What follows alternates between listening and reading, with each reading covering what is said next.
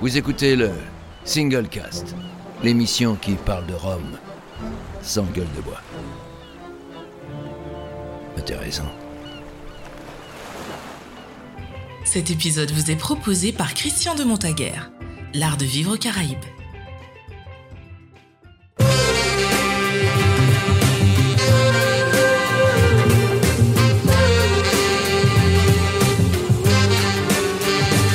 Vous écoutez le Single Cast, l'émission qui parle de Rome sans gueule de bois. Aujourd'hui, nous sommes avec euh, une très très grande équipe dans cette émission.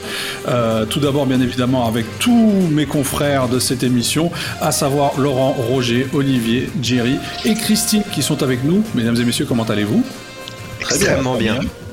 Bonsoir tout le monde. Ça va Je suis très heureux de vous avoir ici ce soir pour une émission un peu particulière parce qu'aujourd'hui nous avons également deux invités et pas des, des, euh, des moindres, des invités de marque. Euh, à savoir tout d'abord Madame Bonsoir Madame. Et nous avons également Marc Sassier, donc euh, président actuel euh, du syndicat de l'AOC Martinique. Marc, comment vas-tu? Ça va. Alors aujourd'hui, vous l'aurez certainement deviné, si nous, avons ces deux invités avec nous, c'est parce que nous allons parler des 25 ans de l'AOC Martinique. Effectivement, l'AOC fête ses 25 ans en 2021, euh, chose euh, qui se fête effectivement, c'est un anniversaire très important. Mais avant de rentrer euh, dans le vif de ce sujet, nous allons d'abord donner la parole à notre cher Roger. Roger, les news, c'est pour toi. Voilà, bonjour à tous, je vais faire un peu bref, car on a beaucoup de, choses à raconter par après. Alors, euh, on va commencer par la Guadeloupe. L'Oncto revient avec le Genesis euh, millésime 2016, donc c'est la version vieillie du fameux Genesis sorti euh, à l'époque, qui était Brut de Colonne. Donc ici, on se retrouve avec un, vieux rhum guadeloupéen titrant 71 degrés 7. C'est en vente euh, pour le moment. Toujours la Guadeloupe avec une nouvelle distillerie, la distillerie Paparouillo est toute récente, elle vient de, de, commencer en fait, et donc il distille à partir d'un alambic à repasse. Et euh, c'est du pur jus de canne cultivé sur les 11 hectares euh, que la, distillerie a à sa disposition et avec deux autres planteurs qui les aident. Et donc un premier rhum blanc va arriver d'ici quelques mois. Euh, et donc on suit ça avec intérêt. La confrérie du Rhum vient d'annoncer officiellement son nouvel embouteillage. Donc il s'agit d'un Clément âgé de 3 ans et 9 mois, c'est bien ça, il me semble. Et il est proposé brut de fût. Euh, Martinique toujours avec euh, HSE euh, qui s'était fait assez discret avec le euh, 2011 Small Cask. Euh, ben, ben voilà la version suivante qui arrive, c'est la version 2014. Il titre toujours 46% et il sera bientôt disponible parce qu'il était en vente au shop de la distillerie, donc il va bientôt arriver euh, chez nous. Jamaïque, Hamden euh, présente son millésime 2010 qui est du marque El Rock, donc il s'agit d'un niveau aromatique assez élevé pour les rhums classiques mais plutôt normal pour les Jamaïcains. Il est réduit à 47% et est disponible dès maintenant. Voilà le petit tour d'horizon rapide des news. Parfait, bah écoute, merci Roger. Et donc on va revenir euh, au sujet du jour qui est donc la célébration des 25 ans de l'AOC Martinique. Alors moi, la, première question euh, qui, me vient à l'esprit et que j'ai envie de vous poser à vous, Madame Desson, comme vous avez été la première présidente officielle, si je ne me trompe pas, donc de, de, de, de l'AOC Martinique, euh, deuxième, deuxième, pardon, deuxième, effectivement. Euh, Qu'est-ce que, euh, comment dire, quel, a été le, plus gros changement selon vous que l'AOC Martinique a pu apporter au Rhum martiniquais à partir du moment, enfin, je veux dire entre 95 et 96. Hein, quel a été le plus gros changement que ça a pu apporter, selon vous? Euh, si vous voulez, moi je suis, je suis arrivée dans cette profession à peu près en même temps euh, que l'AOC, puisque j'ai commencé euh, le 1er juillet euh, 95. Donc l'AOC était déjà quasiment sur les rails. On n'attendait plus que le décret, qui, comme vous le savez, a été publié le 5 novembre 96. Mhm. Alors, ce que ça a apporté, euh, indubitablement, euh, un, un saut qualitatif euh, assez remarquable euh, qui a fait que euh, tous les tous les Roms Martinique AOC sont devenus de, de bons, voire d'excellents produits. Mhm. Et avec bien sûr quelques bon, des obligations qui sont jugées excessives par certains. Mais le, si vous voulez une appellation d'origine contrôlée, mhm.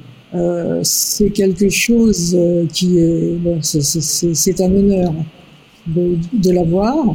Et euh, si vous voulez, c'est fait en fait, enfin à, mon avis, euh, pour euh, forma, pour pérenniser et formaliser un savoir-faire et un produit lié au terroir. Et est-ce que, est-ce que ces objectifs euh, ont été euh, obtenus, ont été réalisés avec le temps? Oui, oui, oui. Enfin, à, mon, à mon sens, euh, oui. ils l'ont été, bon, plus ou moins facilement en fonction des, en fonction des maisons, mais indubitablement, ils l'ont été et je, pense, je pense qu'actuellement, bon, en toute, en toute hypodestie, pour moi, les, les Roms, les Roms AOC Martinique euh, sont euh, parmi les meilleurs du monde. Mhm, mhm, mhm. Alors, une, question que je vous pose à tous les deux, à vous et à Marc, euh, est-ce que vous pouvez juste rappeler de manière générale un peu comment fonctionne une AOC, et dans ce cas précis même l'AOC Martinique? Monsieur le Président, vous allez?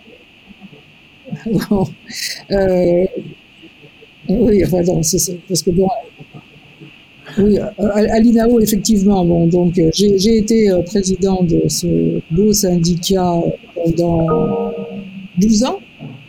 9 ans, non, pendant 9 ans, pardon. Mhm. Et euh, actuellement, j'attaque également mon troisième mandat au niveau de l'INAE, de l'INAO en tant que, que, personnalité qualifiée.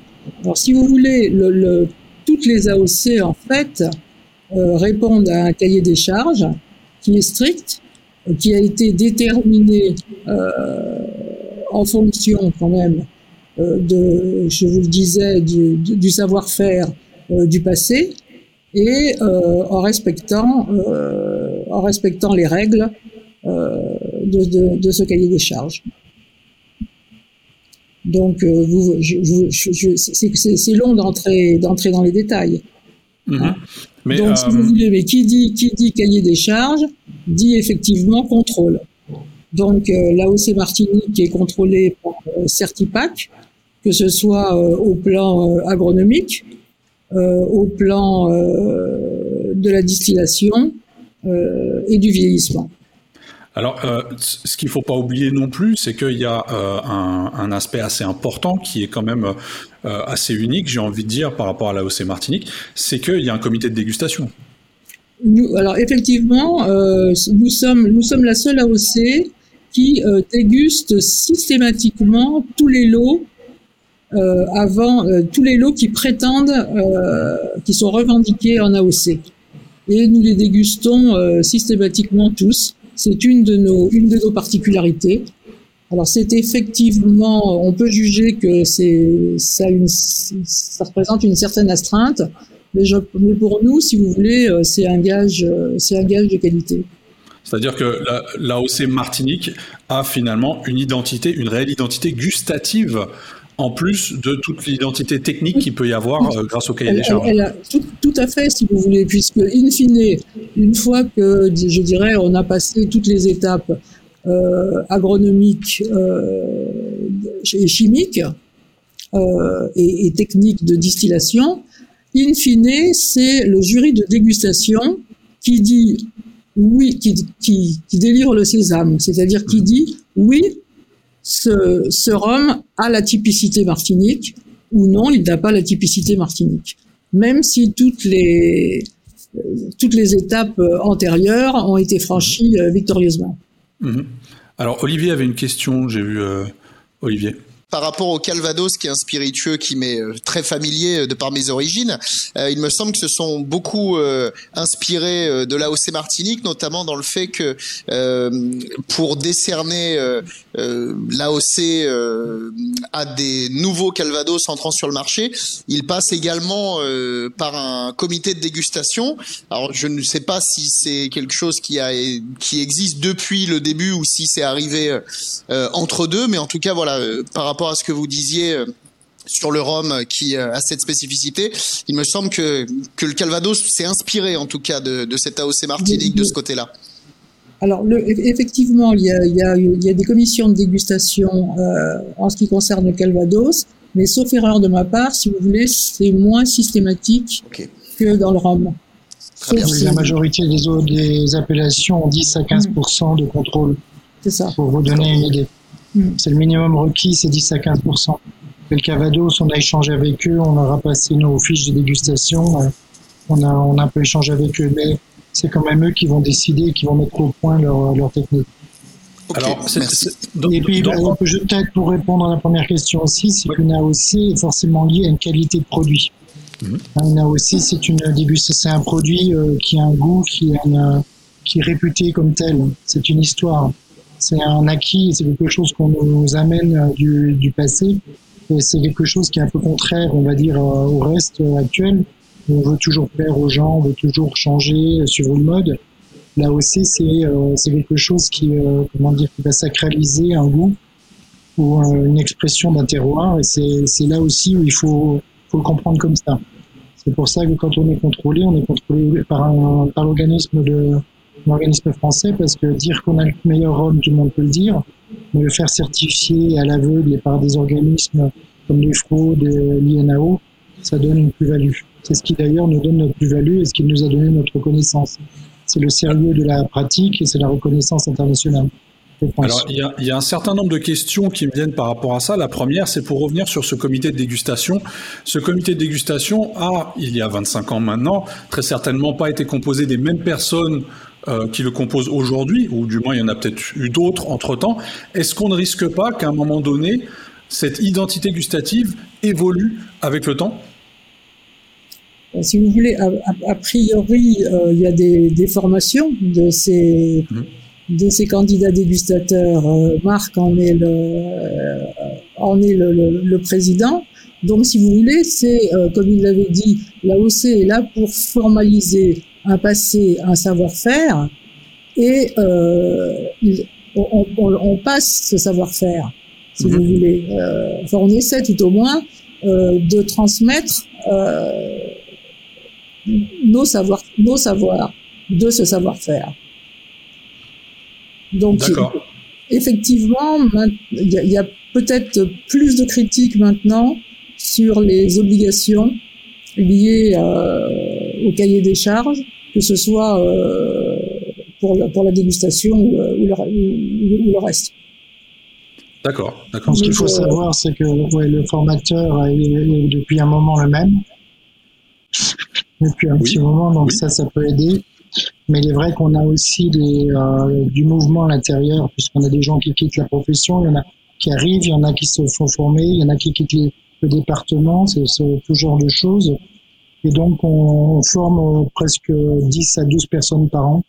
Et en été, ce sont euh, les gens les plus anciens qui, on met toujours aussi des gens d'une certaine expérience au milieu du, des nouveaux pour jamais laisser perdre euh, le fil conducteur. Mmh C'est mmh pareil, euh, les gens qui, qui sont formés ne vont pas tout de suite être jurés, ils vont passer en quelques temps avec des, jurys, des jurys pour, pour pouvoir être validés c'est le, c'est le conseil enfin pas conseil d'administration, c'est l'assemblée générale qui valide les dégustateurs. Ah. Si vous voulez, c'est, une formation euh, type euh, compagnonnage en fait. Hein. D'accord. D'accord.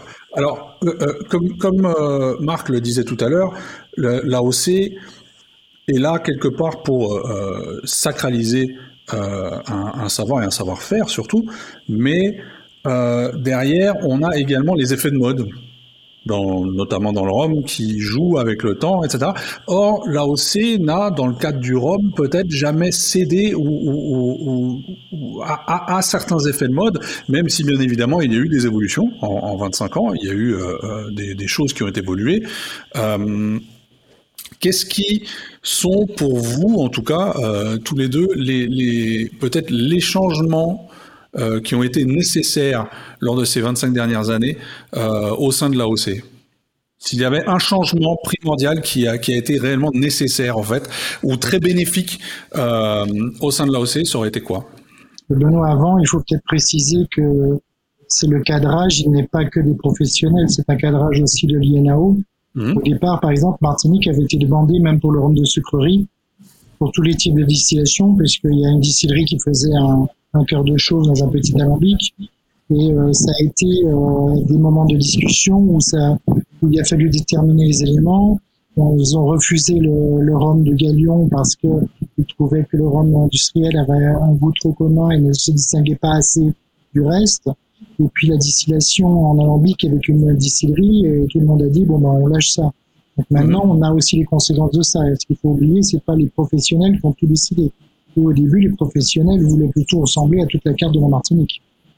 Donc voilà. Donc là après c'est les, changements. Madame Nesson étant ayant été présidente avant, je lui laisse prendre la parole. Non mais moi, enfin moi vous, vous connaissez ma position. Euh, euh, je pense qu'il ne faut pas oublier d'où on vient et il ne faut pas faire, il faut perdre ni ses racines, ni le savoir-faire euh, ancestral, ni l'importance du lien au terroir.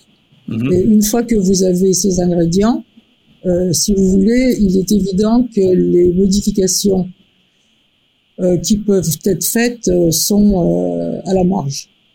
Je pense que, euh, si vous voulez, c'est notre euh, notre, il faut garder notre spécificité.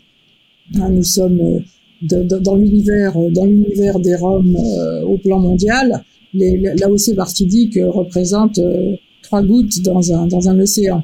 Donc la seule façon que nous avons de survivre euh, et de nous distinguer, c'est justement euh, de rester ferme euh, sur notre passé et, et, de ne pas essayer justement de céder trop aux modes diverses qui arrivent. Bon, je, je, si vous voulez, ce, ce n'est pas le rôle de l'AOC que euh, de, de, trop changer. Alors, est-ce que, il ne faut absolument que... pas perdre son âme. C'est ça, c'est ça que je crains avec les différentes modes euh, qui arrivent si vous voulez, c'est que nous, nous, perdions ce que j'appelle perdre notre âme et que euh, nous soyons euh, noyés euh, dans, dans, dans, les autres Roms avec trop peu de, de différence.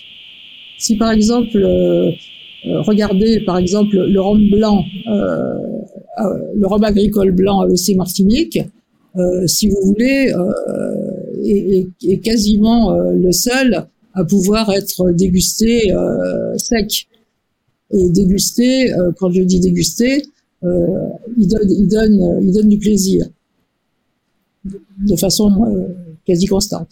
Mmh, mmh. Alors, euh, euh, est-ce que le, rachat par de gros groupes étrangers de certaines distilleries ne, ne, ne crée pas un certain nombre de risques pour l'AOC à certains niveaux? Bah, Si vous voulez, dans la mesure où nous gardons notre méthodologie d'agrément, euh, non, c'est-à-dire il y a des, y a des euh, tout, tout, toutes les toutes les revendications des produits en AOC n'aboutissent pas de façon positive. Hein. Mmh, il, y a des, il, y a des, échantillons euh, qui sont euh, qui ne sont qui ne sont pas agréés. On en voit de plus en plus d'ailleurs. La possibilité en les retravaillant de les représenter, mais il y en a qui ne, il y, en a, il y en a qui ne, des, des, des, produits qui peuvent être euh, bons par ailleurs, mais qui n'ont pas la typicité AOC et donc qui ne seront pas euh, Martinique. Mmh. Oui, okay. c'est souvent ça le problème, c'est que le mot Martinique est réservé exclusivement à l'AOC. Et donc oui. parfois, on n'oblige pas les gens à faire de l'AOC. C'est pas une obligation. Mmh. Par contre, si vous voulez faire de l'AOC, il faut répondre aux critères de l'AOC, notamment la dégustation. C'est là où ouais, ça pêche. C'est que, actuellement, le, le succès, c'est sur le mot Martinique, c'est sur le rhum agricole de Martinique. Et donc, quand vous voulez faire un produit qui est différent, vous ne pouvez le faire que sous votre marque. D'accord? Et donc, c'est à votre marque de défendre ça. Et ça, c'est souvent le problème qu'on rencontre, c'est que les gens ont, du mal parfois et voudraient bien qu'il y ait le mot Martinique. Parce qu'un des plus gros, une des, je pense, une des plus belles choses qu'on ait vues, c'est le succès qu'on a rencontré. C'est quand on a commencé à être copié euh, aux USA, en Chine, euh, au Pérou, c'est là où on a eu aussi un espèce de succès. En, en Inde, on s'est rendu compte qu'on avait un succès. Mm. Et c'est là, c'est peut-être notre plus belle réussite, c'est ça, c'est que maintenant on est même presque obligé de surveiller un peu comme le champagne, l'huile sur le feu. Et, euh, et, le problème, c'est le deuxième problème, c'est que c'est vrai que le monde demande des nouveautés, le monde demande des, des choses comme ça. On a un produit, euh, alors quand vous mettez des épices, euh, de l'alcool, tout ça, vous faites un assemblage de ce type-là, c'est facile. Mais quand vous devez faire un 12 ans à 20 ans, il faut quand même attendre 12 ans et 20 ans. Mm-hmm. Et c'est euh, les goûts ont bien changé aussi. Au début, on était plutôt sur des rhums un peu ronds. Les gens qui sont venus viennent du whisky nous amènent à des rhums un peu plus secs, un peu plus dry et un noir un peu plus en alcool. Donc on a aussi des modes qui changent. Même si, alors on peut toujours euh, produire dans ces, on va dire dans des, des gammes de limites. Hein. On voit bien que chaque distillerie a son style. Euh, les uns vont préférer l'un l'autre, mais on ne peut pas tout faire non plus. Quoi. Et ça, le plus grand garant, même si, je veux dire, tous les grands groupes de la Terre euh, se mettaient à être propriétaires des, des distilleries Martinique, l'Institut national des appellations d'origine veillera au grain. Donc je ne pense pas que l'Institut national des appellations d'origine voudra céder un, un de terrain.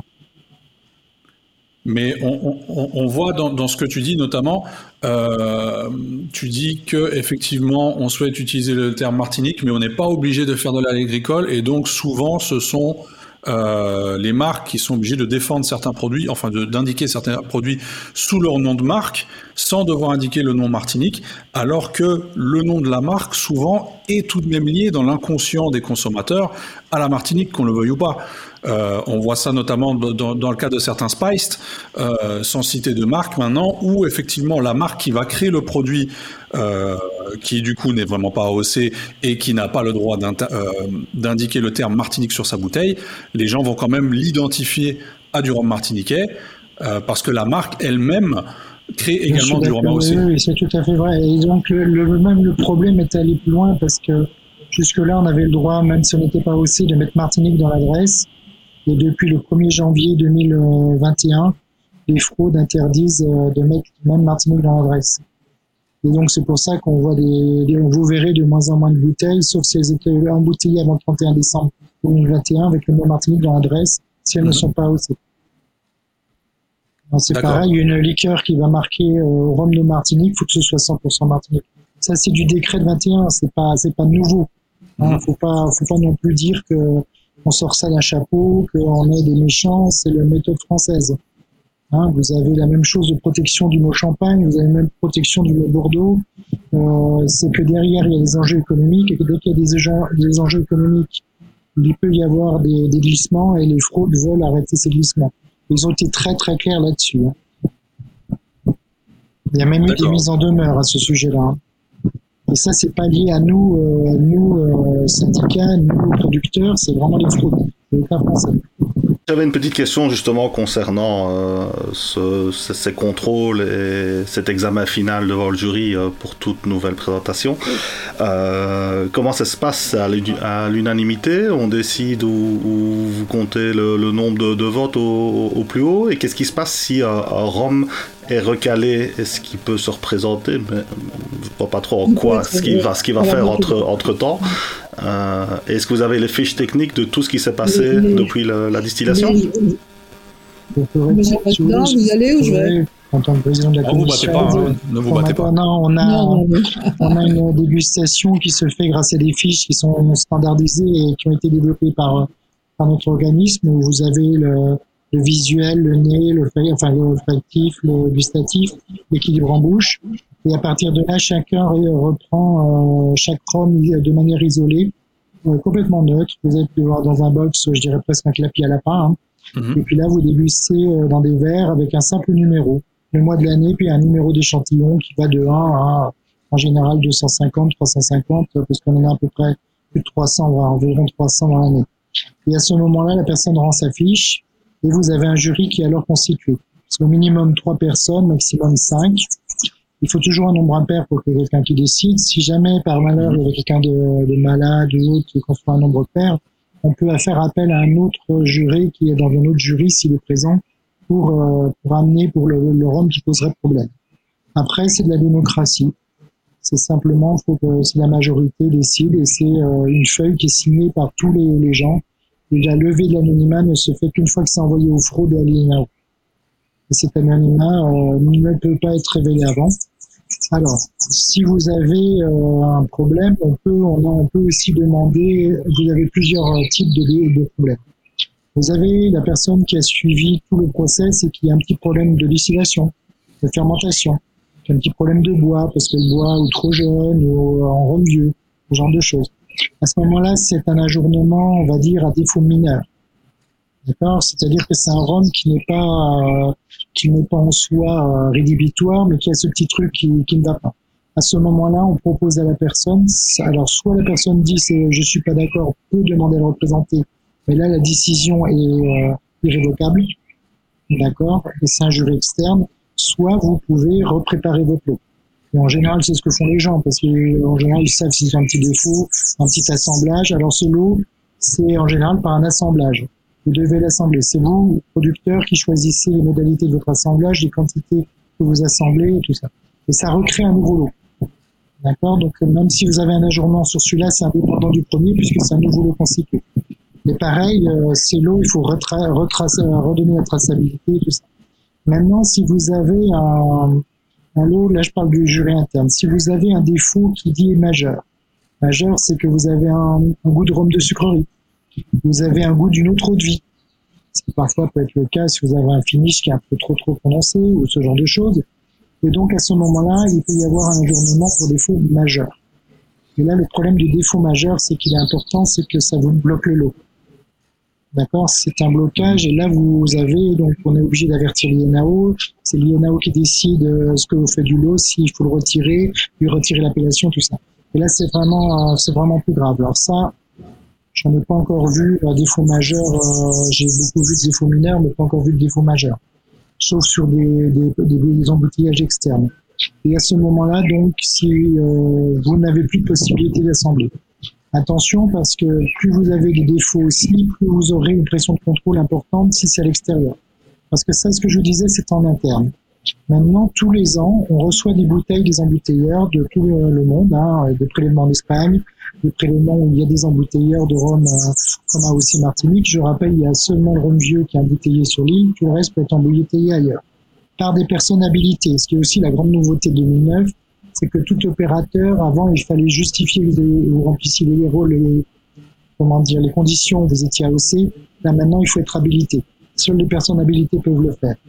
Et à ce moment-là, on envoie des bouteilles en Martinique. Et donc, en Martinique, on redéguste à l'aveugle, et ça, c'est un contrôle externe. Ça, ça représente assez peu. C'est pas, c'est 5-10% du rhum vendu.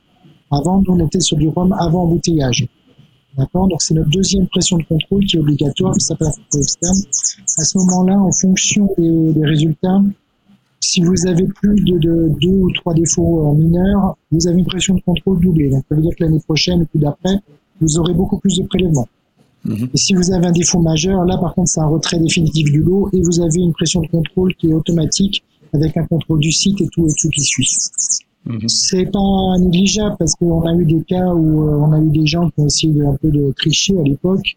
Et c'est pas, c'est quelque chose qui permet aussi parce qu'une société qui perd son habilitation, euh, ça veut dire que tous les lots qu'elle a chez elle, ils sont bloqués. Hein. Donc toutes les cuches peuvent être bloquées aussi. C'est hyper important. Mhm cette habilitation, euh, alors soit c'était euh, c'est l'INAO qui enfin c'est l'INAO qui la retire cette habilitation s'il y a si au besoin. On n'est jamais arrivé jusque là pour le moment. On a toujours eu en Martinique euh, des ajournements pour des faux mineurs. C'est vrai qu'au début on avait 4 à 5 d'ajournement quand moi j'étais contrôleur. Maintenant, on est à 2% parce qu'en réalité, les gens ont fait un effort aussi. C'est que ça aussi, c'est un gros, euh, comment dire, un gros challenge là aussi, c'est que les gens ont, commencé à déguster chez eux. Donc, s'approprier cette dégustation et parce que avant, euh, c'était un peu, on a forcément le meilleur rhum, on est euh, meilleur que les autres. quand vous dégustez à l'aveugle vous vous rendez compte que les autres font aussi d'autres choses et que vous pouvez avoir des défauts même chez vous, ça permet de, ça a permis, je dirais pas de, de relever le niveau, ça a surtout permis de mettre une barre minimum, Mhm. une barre minimum d'agrément. D'accord. Parce que les ROM étaient déjà, euh, étaient déjà top, euh, mais certains étaient moins top, et voilà. Je sais pas si j'ai bien répondu, Madame Nesson. Très bien, très bien. Mais moi aussi, j'insiste sur le fait que si vous voulez le, cet, cet euh, épisode de dégustation, si vous voulez, euh, a, a, entre autres avantages, euh, celui de rendre les dégustateurs modestes. Hein, je pense que chacun, chacun des dégustateurs, euh, avec cette dégustation euh, à l'aveugle, euh, si vous voulez, s'est trouvé, s'est trouvé en défaut. Hein, et quelquefois, bon, entre nous, on, refait des, on refait des dégustations, si vous voulez, en, mettant, par exemple, en, passant plusieurs fois le même échantillon, et on a la mauvaise surprise de voir que on ne déguste d'une note pas pareille. Donc la, la dégustation, c'est quelque chose euh, qui est très intéressant, ça, au plan, au plan neurologique, j'entends, sensoriel. Il doit, y avoir pas mal de surprises, en effet. Euh, Donc, Jerry, voilà, enfin, je, dis le, le, gros avantage, c'est que, enfin, un des gros avantages, je trouve, c'est que ça, ça ramène les dégustateurs à, à la modestie. Je, je, veux bien le croire, oui. oui. Alors, Jerry avait une question. Oui, alors, c'est, en fait, c'est plus une, une remarque, une question de, la part de certains producteurs qui disent que certains critères euh, sont très stricts, notamment euh, sur la notion de, de, rendement, plus que sur la notion de, de qualité. Euh, il donne l'exemple de, de, de champs canne qui serait euh, de plantation de canne qui serait en altitude et donc il y aura un taux de, de Wix inférieur à 14 et donc pas éligible à l'AOC alors qu'ils disent que leur produit final a les mêmes qualités qu'un qu arrosé. Qu'est-ce que vous en pensez? Limite a été fixée, euh, je dirais, euh, au vu de, l'histoire euh, de, de, des dégustations et aussi si, on a fixé ce BRICS à 14, euh, si vous voulez, c'est qu'on a estimé que c'était euh, la limite 14 plein champ, hein, puisque ça peut être 12 premiers moulins. Euh, on a estimé que c'était la, li la, la, limite qualitative, puisque bon, comme vous avez compris de, des explications de Marc, notre but c'est pas d'éliminer, si vous voulez, d'éliminer les produits. Et ça, les producteurs, quand ils refont les assemblages, etc., pour être agréés, l'ont bien compris. Donc, si vous voulez, euh, 14, euh, ça a été le, le, le, chiffre qui a été déterminé, puisque euh, ça nous semblait celui en dessous duquel euh, il y avait des risques euh, au plan qualitatif, donc euh, au plan de l'agrément. On peut toujours, si vous voulez, il y a, il y a des, on peut toujours, euh, bien sûr, critiquer. 14, ouais. 14, 14 est une valeur qui a été déterminée à la sucrerie du Galion sur deux campagnes qui ont été fait un lien avec la quantité de sucre présent dans le jus. Et c'est à partir de là où vous avez vraiment des cannes qui sont dites marchandes et vraiment euh, qualitatives. En deçà, vous avez la sucrerie avait du mal à extraire le sucre. C'était la preuve qu'il y avait plus de non-cannes que de, de vraies cannes. Donc le 14, c'est pas une étude, c'est pas un chiffre comme ça qui sort en claquant des doigts. C'est une étude qu'on a à, l'AOC. C'est une valeur qui a été prise, euh, bien sûr, les professionnels avaient demandé plutôt 13, l'INAO demandait plutôt 16 et on a trouvé 14 euh, dans un arrangement. Mais c'est pas une valeur qui sort de, nulle part. Alors pour les autres critères, juste euh, aussi, on a entendu les critères de oui, euh, 3 ans révolus, des flux de moins de 650 litres. Je suis désolé, ça c'est décret de 69 et un décret de 26. Alors euh, j'étais pas né en plus.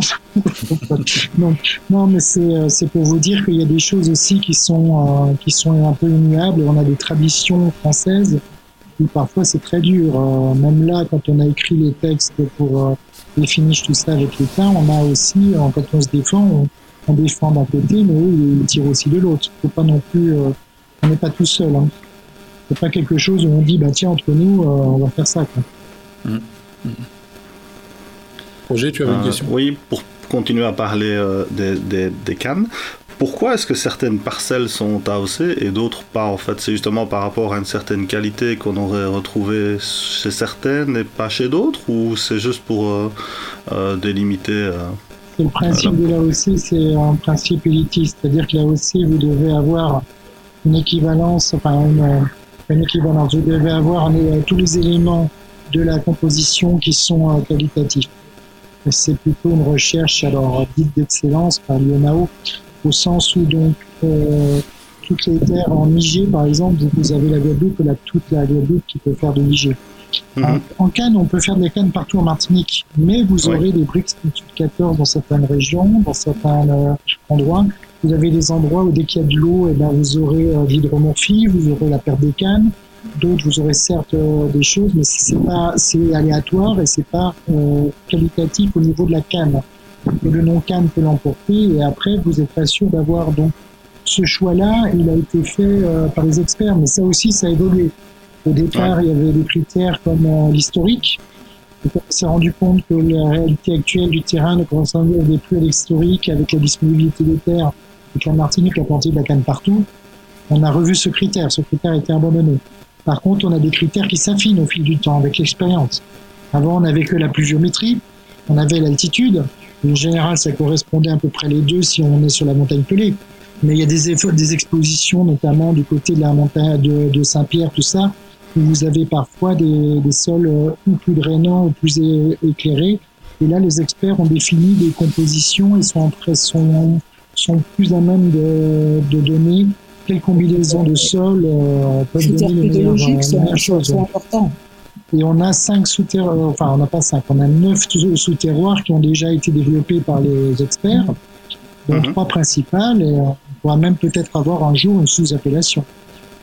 Ah oui. oui on pense un peu à l'avenir, vous inquiétez pas.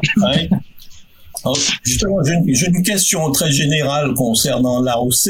Euh, Est-ce que ça ne limite pas la protection de, de nos de Martinique que sur le plan national en termes de protection, puisque les, comme vous, le savez sans doute, euh, peut-être pas tous, les autres, les, les AOP euh, des boissons spiritueuses ne, sont pas reconnus sur le en droit européen et que les AOC les AOC entrent dans la catégorie des, des IGBS, c'est-à-dire des indications géographiques des boissons spiritueuses. Est-ce que ça ne limite pas du coup euh, la protection de nos c'est quand même l'Europe qui nous a copié hein, sur les AOP et tout ça. Euh, la limitation, euh, alors il y a deux, pour moi il y a deux niveaux. Il y a un niveau français où les gens savent ce que c'est qu'une AOC. Enfin, ils ne le savent pas implicitement, ils l'ont implicitement, c'est-à-dire qu'ils ont l'habitude qu'on leur dise qu'un report, ça vient de report, on leur garantit. C'est plus à l'étranger. Et là, l'étranger, ça dépend des pays. Mais si vous allez en Asie, le terme AOC est un mot magique. Vous mettez le drapeau français, plus AOC. Moi, on m'a demandé en Chine euh, où c'était à côté de Bordeaux, quoi. Mm. Euh, donc c'est non, c'est c'est hyper important. C'est alors le mieux, c'est le Japon. Le Japon, là, c'est vous êtes des, des enfants bénis du, du soleil, mais euh, euh, c'est cette reconnaissance qui nous a valu. En réalité, nous, moi, je pense que notre reconnaissance de la Martinique est née à l'étranger avant de naître euh, plus en, France. C'est-à-dire que le flou qu'on a maintenant actuellement en France est plutôt lié à une, à une mode euh, à l'étranger, et de toute façon, la mode du, du, du rhum est née en Asie, notamment au Japon, avec les jeunes au Japon. Et ça, c'est hyper important. Bah, là, actuellement, on a eu aussi, euh, on a signé contre le Mexique, puisqu'au Mexique, il y a eu le dépôt de Martinique sur des boissons spiritueuses. Là, on vient d'attaquer le Pérou. Mais il n'y a pas si loin. Hein. je ne veux pas parler que de l'AOC, mais euh, pour les Antilles françaises, par exemple, qui sont une appellation aussi géographique, on vient d'attaquer en Espagne. Voilà. Et là, l'Europe, euh. Alors, deuxième chose aussi pour l'AOC, c'est que vous avez les, des États qui ou des pays qui marchent super bien. Vous avez aux États-Unis, en, je sais pas, en même pas une semaine, c'était réglé plié. Hein. Donc ça, et en Europe, euh, vous avez le gros avantage, c'est que si vous êtes dans la dénomination géographique, vous êtes inscrit donc dans le DEX 110-2008 qui est 787-2019. À ce moment-là, vous avez quelqu'un, on l'a vu euh, dans des, en Bavière ou autre, c'est l'Europe, enfin c'est pas l'Europe, mais c'est l'État français qui interroge directement l'État qui est en face et ça va assez vite aussi. Mm. Maintenant, qu'est-ce qui est euh, notre problème actuel? C'est pas forcément clinique et je pense que notre dernier verrou, notre verrou intermédiaire sera agricole. Parce qu'actuellement, c'est plutôt agricole qui est, euh, qui est attaqué dans le monde. Qui est copié, ouais.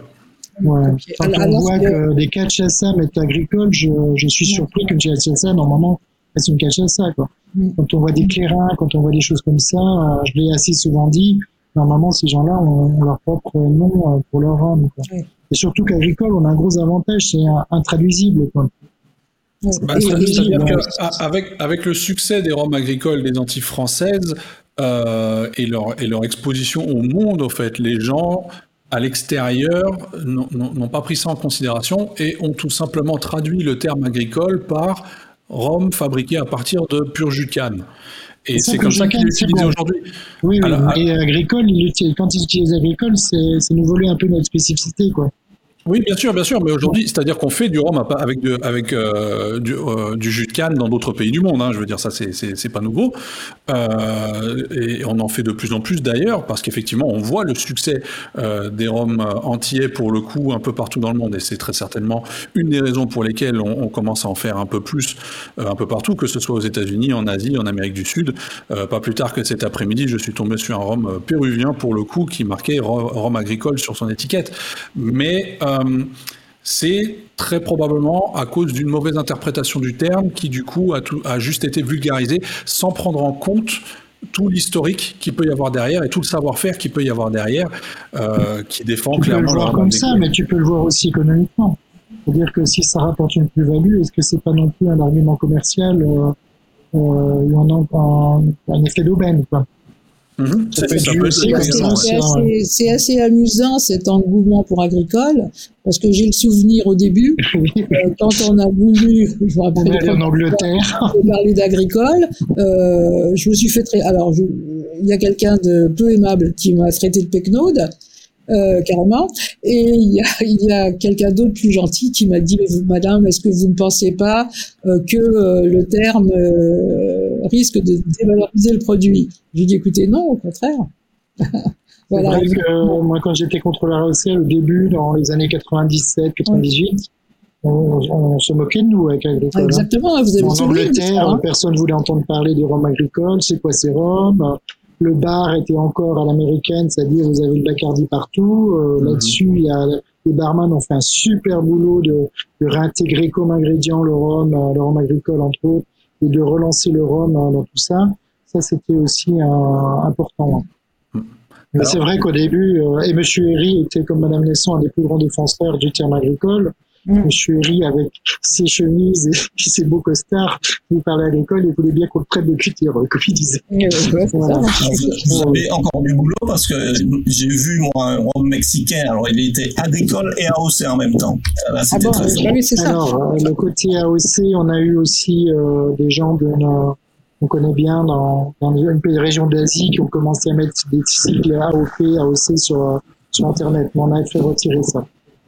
Mais euh, la, la, la- enfin, tout ce qui est, comment dire, euh, euh, on peut pas empêcher les gens de créer dans certains pays qui n'ont pas forcément de convention avec l'Europe. Le Mhm. problème du rhum, c'est que c'est un terme hyper générique.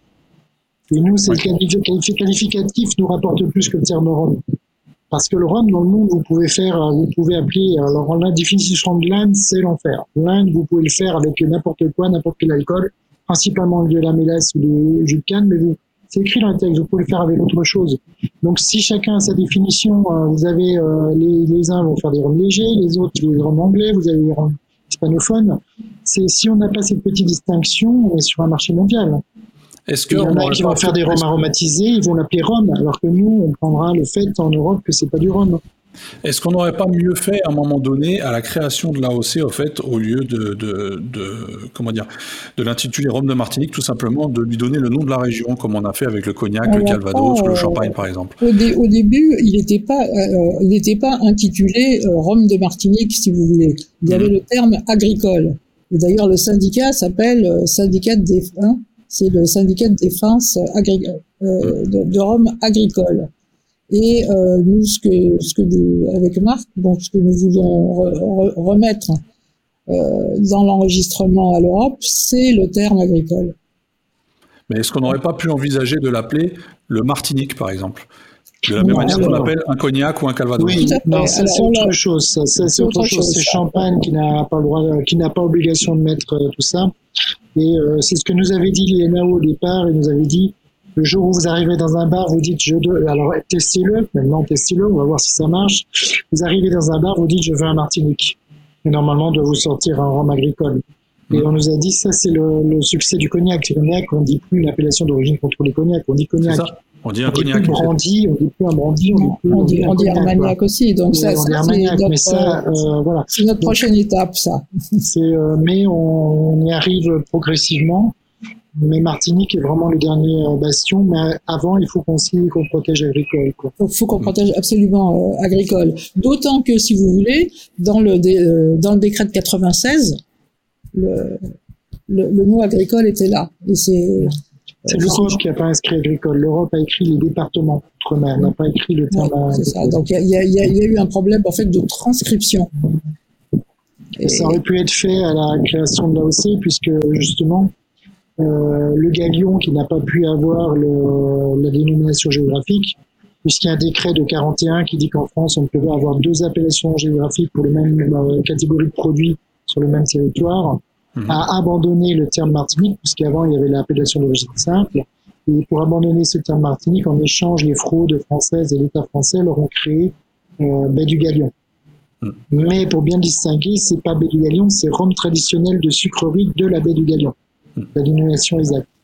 C'est pour ça que, euh, et donc, on doit aussi remercier la sucrerie du Galion, puisqu'elle a accepté aussi que le, les rhums agricoles puissent bénéficier d'une AOC que pour les rhums agricoles.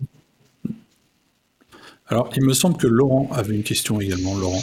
Oui, absolument. Je reviens un tout petit peu euh, sur un des sujets qu'on a abordé avant. C'était surtout toi, Marc, qui parlait un des petit peu plus fort, s'il vous plaît? Je peux absolument parler un peu plus Voilà. fort. Euh, Marc, tu disais tout à l'heure, tu parlais des contrôles.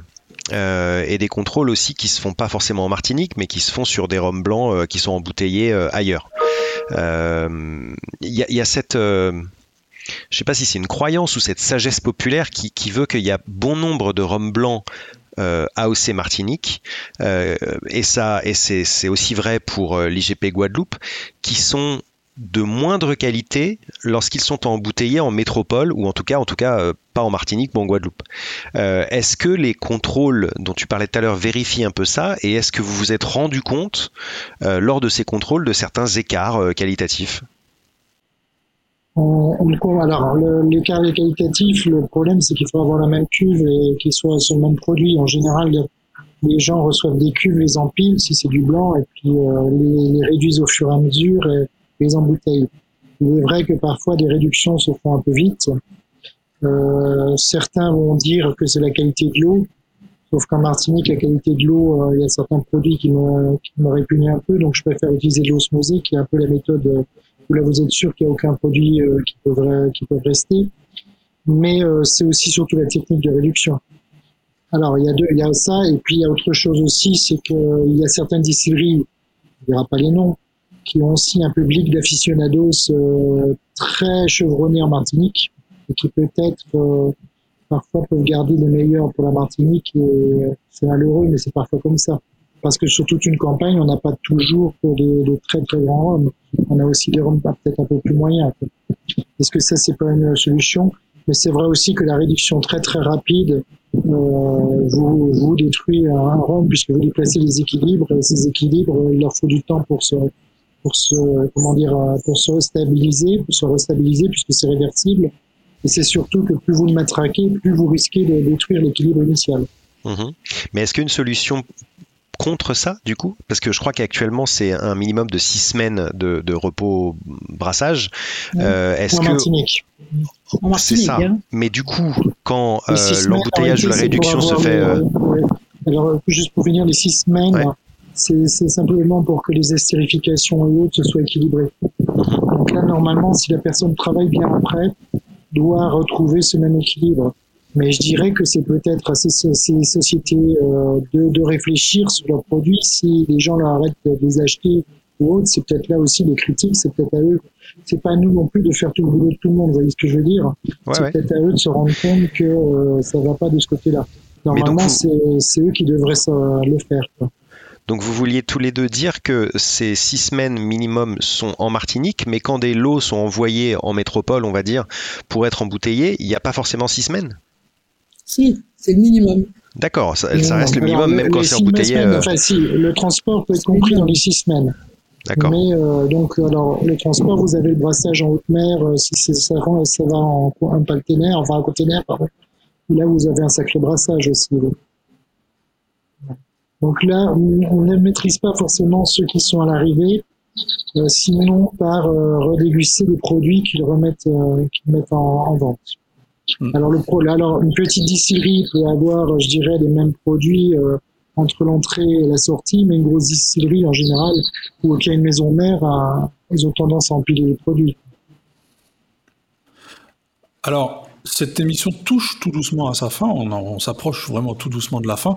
Euh, je sais qu'on pourrait continuer comme ça pendant des heures, mais je sais qu'il y a aussi encore quelques questions. Euh, avant d'arriver à Olivier, qui a encore une question, moi j'en ai une euh, que j'aimerais bien poser à Madame à, à, Madame Nesson. Est-ce que où est-ce que vous voyez plutôt l'avenir de l'AOC C'est-à-dire que là, euh, je prends pour exemple, enfin, euh, pour ceux qui ne le savent peut-être pas, je sais que euh, là, d'ici quelques mois, il y a notamment la, présidence de l'AOC qui va être revue, qui va peut-être que le cher président actuel se représentera. Je ne sais pas, je ne sais pas si c'est votre souhait d'ailleurs. Peut-être que vous pourrez nous le dire.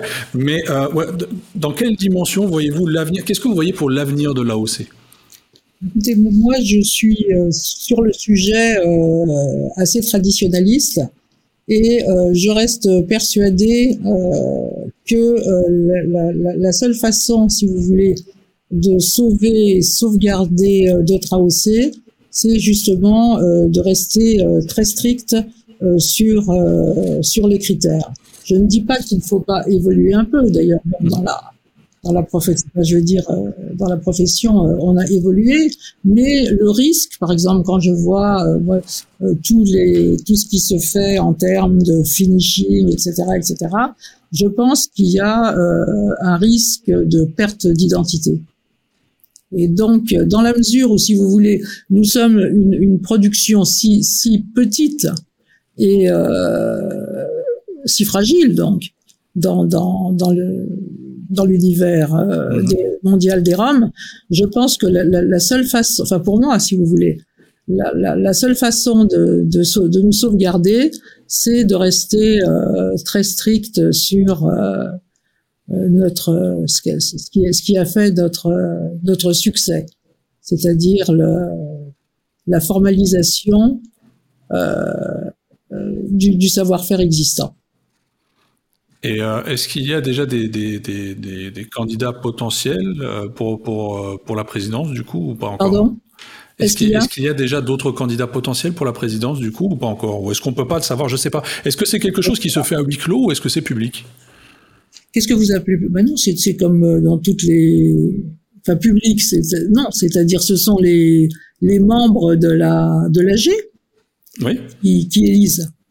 Donc, euh, donc, il élise un conseil d'administration qui lui-même oui. son président. D'accord. Si vous voulez, c'est la même démarche que dans chaque euh, association ou chaque syndicat. Hein. Mmh, mmh. En général, c'est pas public. D'accord. Ok, ok. Vous, vous ne prévoyez pas un retour, vous, de votre côté, par hasard? Pardon? Vous prévoyez pas un retour de votre côté, par hasard? Moi? Ah non, non, merci. Non, non, non, j'ai été, j'ai été très heureuse. Euh, ça, ça, a été euh, pour moi une, une très belle expérience. Euh, mais euh, non, j'ai donné suffisamment et suffisamment, suffisamment longtemps. Il faut, il faut quand même pas, il faut, il faut que d'autres euh, plus jeunes puissent reprendre le flambeau et défendre cette AOC. Chose qui a été encore jeune. Pardon Marc, Marc, pour moi, il est dans les très jeunes. C'est ça, et, et, et, je pense qu'il a, il a bien repris le flambeau jusque-là. Enfin, je très pense. Bien, hein, je... Très bien. Voilà. Très, très bien. Bah, vous savez, ça, Marc, je, euh, je, je j'allais dire que je l'ai presque connu en barboteuse, mais presque. Hein. quand même, quand même, un peu plus jeune certes, mais pas barboteuse. Non, non, non, vous étiez, vous étiez, non, non. Très bien. Alors, je pense que la dernière question va, va arriver euh, à, à, les deux dernières questions, pardon. Euh, donc, on en a une d'Olivier et une de Christine. Mais Christine, qui, qui, alors on va prendre Christine d'abord, si ça ne te dérange pas, les dames d'abord. Hein. Comme elle ne s'est pas encore beaucoup exprimée dans cette émission, euh, on va lui céder le micro. Christine. Euh, Madame Vernon, vous, vous m'avez tendu une perche en parlant justement des, des finishes. Toutes les toutes les ODG des spiritueux ont ont rediscuté l'affaire. Certains ont, certaines ont décidé de rouvrir leur cahier des charges, d'autres euh, s'y sont refusés. Ouais. C'est encore en discussion dans le Calvados hein, et les discussions dans le Rhum, ça donne quoi? C'est, bah si vous voulez, c'est au niveau de la, au niveau de la Commission nationale des boissons spiritueuses à l'INAO, c'est en grande, c'est, toujours, c'est en grande discussion. Là, on attend les, on attend les nouveaux, on attend les textes de, de la DGCCRF qui devrait sortir, euh, qui devrait sortir sous peu parce qu'il y aura, y aura, il y aura, un, cadre, il y aura un cadre global. Hmm. Pardon? Mais on attend aussi la position de l'Europe. Oui, bien sûr, bien sûr. Parce que moi, j'ai fait partie donc, des négos avec Mme Lesson, on a fait partie des négos. Euh, nous, on a parce que c'est aussi euh, dans les finishes, on doit défendre une position au milieu des finishes. Euh, euh, puisqu'on a quand même discuté là-dessus, puisque la majorité de nos opérateurs voulaient, euh, voulaient qu'on puisse l'inscrire avec des charges, mais on, on, essaye aussi de défendre la position des donnes, parce que parfois on, on a des positions qui sont très métropolitaines, très, euh, sur des climats différents, et on n'a pas toujours les mêmes effets. Quoi. Donc parfois on demande aussi quelques spécificités. Mais on a, on a abouti à des conclusions sur le finish. Euh, on attend juste qu'elles soient, euh, comme disait Madame Nesson, inscrite euh, par les, la répression des fraudes et en même temps aussi qu'on ait la position de, de l'Europe sur ce sujet. Pas avoir les grandes lignes alors Ouais. Ah, les grandes lignes, euh, le finish euh, se fera sur du rhum vieux principalement, éventuellement de l'élevé sous bois, mais il faut que le produit ait fini sa catégorie. C'est-à-dire que c'est après qu'il ait fait ses 12 mois pour un élevé sous bois. C'est minimum élevé sous bois, ce ne sera pas sur brun, si je, me, je souviens bien. Après 3 ans pour un vieux. C'est après le vieillissement, minimum, c'est 3 ans minimum, c'est après le vieillissement. Et là où il y a eu les, plus grosses questions, c'était sur l'impact du finish, c'est-à-dire que euh, l'INAO voulait qu'un qu qu'on fasse un finish qu'une fois et qu'on mette au minimum un certain nombre de mois qui étaient euh, six mois, je crois. Alors qu'en six mois, vous pouvez complètement avoir un produit différent. Et donc, on a plutôt joué sur le fait qu'un qu'un fût pouvait libérer plusieurs fois quelque chose. Et on a joué plutôt sur le fait que pendant un an, on pouvait utiliser le fût pour, euh, pour faire des, euh, plusieurs finishes. Après, il y en a qui ont demandé de faire euh, des assemblages. Là, c'est plus délicat. Je pense pas que ça sera beau, ce soit bon. Et puis, euh, il faut que ce soit dans des récipients en chaîne. Et donc, le vieillissement, si c'est du vieillissement, donc euh, du finish en, en petit de chaîne, ça peut être intégré dans l'année. C'est-à-dire, si vous êtes à 14 ans et demi, vous faites 6 mois de finish, ça, dans les méthodes dites de, donc, euh, de, de l'appellation, vous avez 15 ans au bout. Voilà. Je sais pas si je, je pense avoir résumé à peu près les grandes, les grandes et la dégustation reste bien sûr en a aussi un, facteur euh, important pour euh, justement éviter euh, que les finishes ne sentent plus le finish que le rhum. C'est quand même à, à, plusieurs reprises dans les dans les jurys de dégustation. Euh, si vous voulez, on avait des, des, produits qui étaient qui étaient de bons produits, mais euh, du, du fait du fait du finish euh, qui n'était plus dans les rails de la typicité. Donc c'est ça le c'est ça le souci. Donc faut essayer de trouver euh, un juste équilibre. Mais sinon, si vous voulez, à part le finish, on dit bon, l'AOC a quand même euh, a quand même bien peut, peut évoluer euh, en restant euh, sur ses sur ses bases euh, historiques. par exemple, en faisant en faisant du de la canne bio et, et du rhum et du rhum bio, ce qui est en train de se ce qui est en train de oui, s'initier. On a changé les critères de, sur les fermentations, on a changé les critères sur les brises qu'on peut mesurer. Avant, c'était qu'au c'était qu'à la balance, maintenant, ça peut être au premier moulin. On a revu aussi euh, plein de petites choses comme ça, mais c'est en général des choses à la marge.